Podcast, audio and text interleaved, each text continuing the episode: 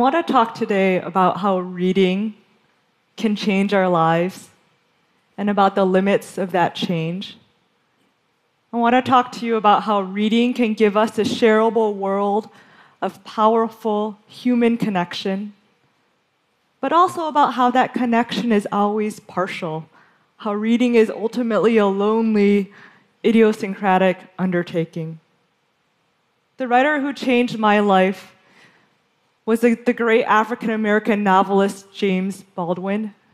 When I was growing up in Western Michigan in the 1980s, there weren't many Asian American writers interested in social change. And so I think I turned to James Baldwin as a way to fill this void, as a way to feel racially conscious. But perhaps because I knew I wasn't myself African American, I also felt challenged and indicted by his words especially these words. There are liberals who have all the proper attitudes, but no real convictions. When the chips are down and you somehow expect them to deliver, they are somehow not there. They're somehow not there. I took those words very literally. Where should I put myself? I went to the Mississippi Delta, one of the poorest regions in the United States, this is a place shaped by a powerful history. In the 1960s, African Americans risked their lives to fight for education, to fight for the right to vote. I wanted to be a part of that change, to help young teenagers graduate and go to college. When I got to the Mississippi Delta, it was a place that was still poor, still segregated, still dramatically in need of change. My school, where I was placed, had no library, no guidance counselor, but it did have a police officer. Half the teachers were substitutes, and when students got into fights, the school would send them to the local county jail. This is the school where I met Patrick. He was 15 and held back twice. He was in the eighth grade. He was quiet, introspective, like he was always in deep thought. And he hated seeing other people fight. I saw him once jump between two girls when they got into a fight, and he got himself knocked to the ground. Patrick had just one problem he wouldn't come to school. He said that sometimes school was just too depressing because people were always fighting and teachers were quitting. And also, his mother worked two jobs and was just too tired to make him come. So I made it my job to get him to come to school. And because I was crazy and 22 and zealously optimistic, my strategy was just to show up at his house and say, hey, why don't you come to school? And the strategy actually worked. He started to come to school every day, and he started to flourish in my class. He was writing poetry, he was reading books, he was coming to school every day.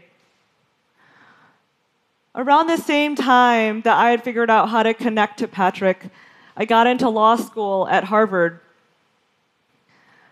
I once again faced this question where should I put myself? Where do I put my body? And I thought to myself that the Mississippi Delta was a place where people with money, people with opportunity, those people leave. And the people who stay behind are the people who don't have the chance to leave. I didn't want to be a person who left. I wanted to be a person who stayed. On the other hand, I was lonely and tired. And so I convinced myself that I could do more change on a larger scale if I had a prestigious law degree. So I left. Three years later, when I was about to graduate from law school, my friend called me and told me that Patrick had got into a fight and killed someone. I was devastated. Part of me didn't believe it, but part of me also knew that it was true. I flew down to see Patrick. I visited him in jail, and he told me that it was true that he had killed someone and he didn't want to talk more about it. I asked him what had happened with school, and he said he had dropped out the year after I left.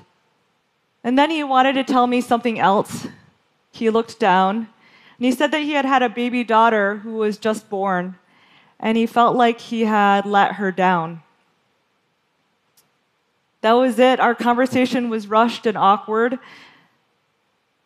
When I stepped outside the jail, a voice inside me said, Come back. If you don't come back now, you'll never come back. So I graduated from law school and I went back. I went back to see Patrick. I went back to see if I could help him with his legal case. And this time, when I saw him a second time, I had I thought I had this great idea. I said, "Hey Patrick, why don't you write a letter to your daughter so that you can keep her on your mind?" And I handed him a pen and a piece of paper, and he started to write. But when I saw the paper that he handed back to me, I was shocked. I didn't recognize his handwriting. He had made simple me- spelling mistakes. And I thought to myself that as a teacher, I knew that a student could dramatically improve in a very quick amount of time but I never thought that a student could dramatically regress. What even pained me more was seeing what he had written to his daughter. He had written, I'm sorry for my mistakes. I'm sorry for not being there for you. And this was all he felt he had to say to her. And I asked myself, how can I convince him that he has more to say, parts of himself that he doesn't need to apologize for? I wanted him to feel that he had something worthwhile to share with his daughter. For every day, the next seven months, I visited and brought books. My tote bag became a little library. I brought James Baldwin, I brought Walt Whitman, C.S. Lewis. I brought guidebooks to trees, to birds, and what would become his favorite book, the dictionary. On some days, we would sit in hours for silence, both of us reading. And on other days, we would read together. We would read poetry. We started by reading haikus, hundreds of haikus, a deceptively simple masterpiece. And I would ask him, share with me your favorite haikus. And here, there, some of them are quite funny. So there's this by Issa Don't worry, spiders. I keep house casually. And this napped half the day. No one punished me. And this gorgeous one, which is about the first day of snow falling, deer licking first frost from each other's coats. There's something mysterious and gorgeous just about the way a poem looks the empty space is as important as the words themselves. We read this poem by W.S. Merwin, which he wrote after he saw his wife working in the garden and realized that they would spend the rest of their lives together. Let me imagine that we will come again when we want to, and it will be spring. We will be no older than we ever were. The warring griefs will have eased like the early cloud through which morning slowly comes to itself. I asked Patrick what his favorite line was, and he said, We will be no older than we ever were. He said, I reminded him of a, of a place where time just stops, where time doesn't matter anymore. And I asked him if he had a place like that where time lasts forever. And he said, My mother. When you read a poem alongside someone else, the poem changes in meaning. Because it becomes personal to that person, it becomes personal to you.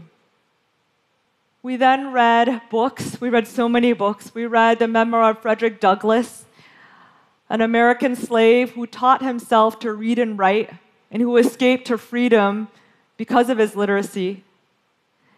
I had grown up thinking of Frederick Douglass as a hero, and I thought of this story as one of uplift and hope. But this book put Patrick in a kind of panic. He fixated on a story Douglass told of how over Christmas, masters give slaves gin as a way to prove to them that they can't handle freedom because slaves would be stumbling on the fields. Patrick said he related to this. He said that there are people in jail who, like slaves, don't want to think about their condition because it's too painful. Too painful to think about the past, too painful to think about how, how far we have to go. His favorite line was this line anything, no matter what, to get rid of thinking. It was this everlasting thinking of my condition that tormented me. Patrick said that Douglass was brave to write, to keep thinking. But Patrick would never know how much he seemed like Douglass to me, how he kept reading even though it put him in a panic. He finished the book before I did, reading it in a concrete stairway with no light. And then we went on to read one of my favorite books, Marilynne Robinson's Gilead, which is an extended letter from a father to his son. He loved this line I'm writing this in part to tell you that if you ever wonder what you've done in your life, you have been God's grace to me, a miracle, something more than a miracle. Something about this language, its love, its longing, its voice, rekindled Patrick's desire to write. And he would fill notebooks upon notebooks of letters with letters to his daughter. And these beautiful, intricate letters, he would imagine he and, him and his daughter going canoeing down the Mississippi River. He would imagine them finding a mountain stream with perfectly clear water. As I watched Patrick write, I thought to myself, and I now ask all of you, how many of you have written a letter to somebody you feel you have let down? It is just much easier to put those people out of your mind. But Patrick showed up every day facing his daughter, holding himself accountable to her, word by word, with intense concentration. I wanted in my own life to put myself at risk in that way because that risk reveals the strength of one's heart. Let me take a step back and just ask an uncomfortable question. Who am I to tell this story? Isn't this Patrick's story? Patrick's the one who lived with this pain, and I have never been hungry a day in my life. I thought about this question a lot, but I, what I want to say is that the story is not just about Patrick, it's about us. It's about the inequality between us, the world of plenty that Patrick and his parents and his grandparents have been shut out of. In this story, I represent that world of plenty. And in telling this story, I didn't want to hide myself, hide the power that I do have. In telling this story, I wanted to expose that power and then to ask, how do we diminish the distance between us? Reading is one way to close that distance. It gives us a quiet universe that we can share together, that we can share in equally. You're probably wondering now what happened to Patrick? Did reading save his life? It did and it didn't. When Patrick got out of prison, his journey was excruciating.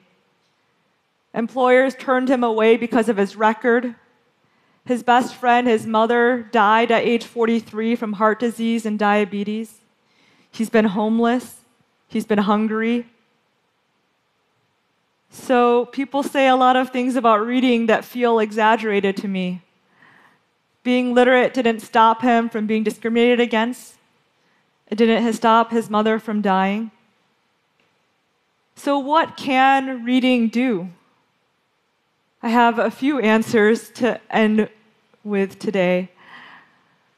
Reading charged his inner life with mystery, with imagination, with beauty. Reading gave him images that gave him joy mountain, ocean, deer, frost, words that taste of a free, natural world. Reading gave him a language for what he had lost. How precious are these lines from the poet Derek Walcott? Patrick memorized this poem. Days that I have held, days that I have lost, days that outgrow, like daughters, my harboring arms. Reading taught him his own courage. Remember that he kept reading Frederick Douglass, even though it was painful.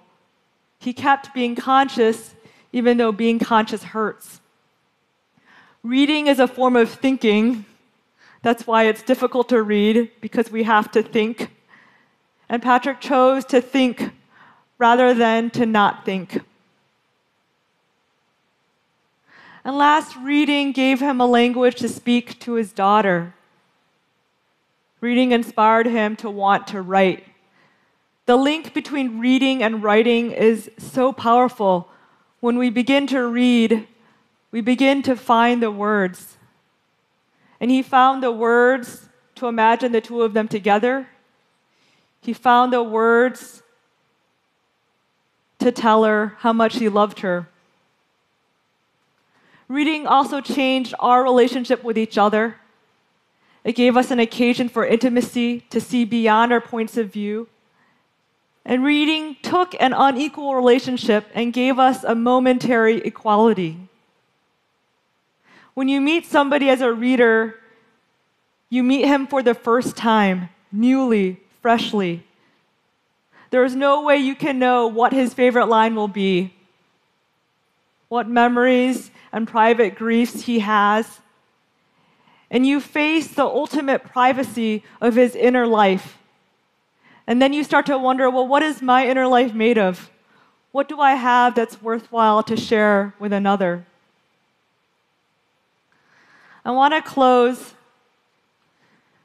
on some of my favorite lines from Patrick's letters to his daughter.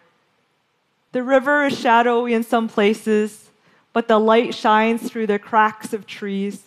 On some branches hang plenty of mulberries. You stretch your arm straight out to grab some.